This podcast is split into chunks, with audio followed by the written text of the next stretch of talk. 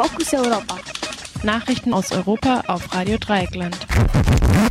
Die Fokus Europa Nachrichten am Freitag, den 20. November. Klimaaktivistinnen demonstrieren gegen Kabinettsvorschlag von Biden. Gericht urteilt, dass die Regierung von Hongkong Bürgerrecht verletzt hat. EU-Rechnungshof fordert stärkere Regulierung von Tech-Konzernen. Das Arecibo-Observatorium wird demoliert. Und nun zu den Nachrichten im Einzelnen. Klimaaktivistinnen demonstrieren gegen Kabinettsvorschlag von Biden. Mehrere Klimaschutzgruppen haben am gestrigen Donnerstag vor dem Hauptquartier der Demokraten in der USA demonstriert. Sie protestieren gegen einige Personen aus Joe Bidens vorgeschlagenen Kabinett, welche Verbindung zur Öl- und Gasindustrie haben.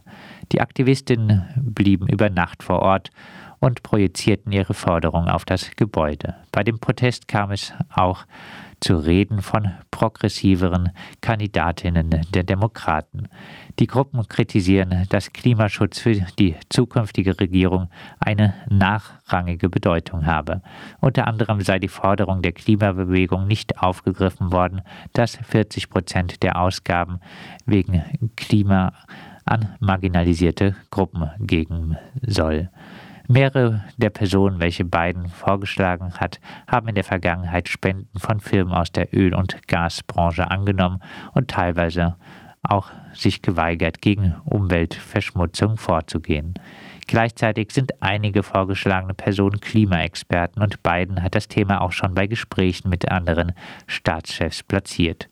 Biden hat sich auch klar gegen ein Verbot von Fracking und äh, den von progressiven Kandidaten vorgeschlagenen Green New Deal ausgesprochen. Vor allem indigene Gruppen befürchten, von der neuen Administration nicht zu profitieren. Diese sind jedoch stark durch Umweltverschmutzung in direkter Nähe betroffen. Sie hoffen mit ihrem Protest zu erreichen, dass Klimagerechtigkeit ein zentrales Anliegen bei der kommenden Regierung wird.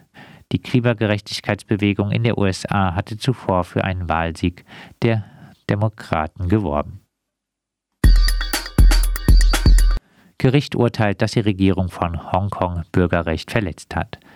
Das oberste Gericht von Hongkong hat geurteilt, dass die Regierung von Hongkong das Recht auf Schutz vor Folter und grausamer Behandlung verletzt habe, indem sie versäumt habe, ein unabhängiges Verfahren für Beschwerden über die Polizei einzurichten. Das bestehende System sei dafür unzureichend. Die Regierung sei verpflichtet, ein unabhängiges Verfahren einzuführen. Die bestehende polizeiliche Beschwerdestelle ist nicht unabhängig und die unabhängige Kommission für Beschwerden in Hongkong hat de facto keine Investitionsmöglichkeiten und darf Entscheidungen der polizeilichen Stelle nicht revidieren. Ein Bericht der unabhängigen Kommission vom Mai hatte Beamten weitestgehend von jedem Fehlverhalten freigesprochen, nachdem internationale Experten das Gremium Monate zuvor verlassen hatten. Der Bericht habe außerdem Lücken, so die Kritik eines ehemaligen Mitglieds der Kommission.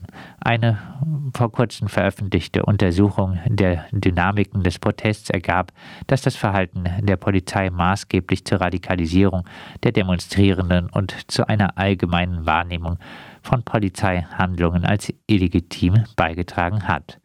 Die Unterdrückung von Protest in Hongkong verschärft sich währenddessen weiterhin.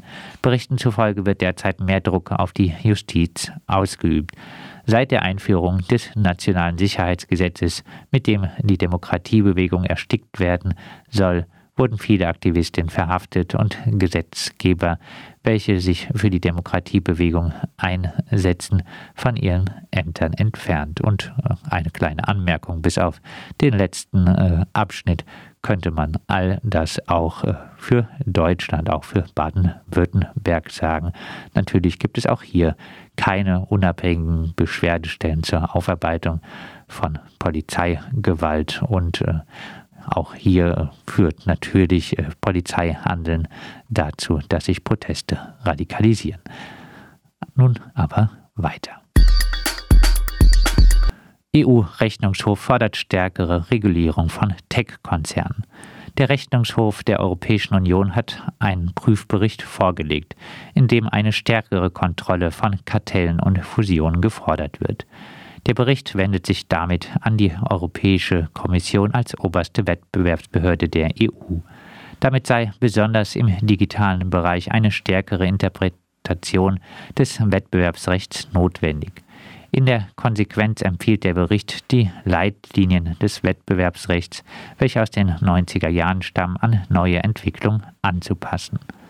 Der Bericht des EU-Rechnungshofs betrachtet die vergangenen zehn Jahre und kritisiert langwierige Verfahren und ineffektive Strafen. Problematisch sei, dass Kartelle nicht von, vor ihrer Entstehung verhindert werden können und Konzerne zu häufig freie Hand bekommen, bevor die EU-Kommission eingreift. Namen für einzelne Beispiele nennt der Bericht hingegen nicht. Der EU-Rechnungshof betont auch, dass es im digitalen Raum häufig nicht um Konkurrenzvorteile in einem Markt gehe, sondern um die Kontrolle eines Marktes an und für sich. Diese Tatsache würde zu wenig beachtet werden. Zusammen mit den Behörden der Mitgliedstaaten ist die EU-Kommission zuständig, die europäischen Wettbewerbsregeln umzusetzen und deren Einhaltung zu überprüfen. Derzeitige Instrumente sind dabei Geldstrafen oder das Verbot einer Fusion.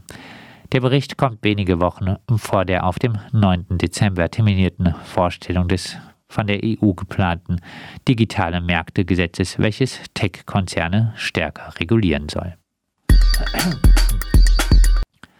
Das Arecibo-Observatorium wird demoliert. Die 305 Meter breite Schüssel des Arecibo-Observatoriums in Puerto Rico soll gezielt demoliert werden. Die Entscheidung folgt auf zwei Unfälle, welche die Installation beschädigt haben. Das Observatorium war für 57 Jahre in Betrieb und berühmte Filmkulisse. Mit dem Observatorium hatten Wissenschaftler entfernte Planeten analysiert, nach gefährlichen Asteroiden und nach Zeichen außerirdischen Lebens gesucht.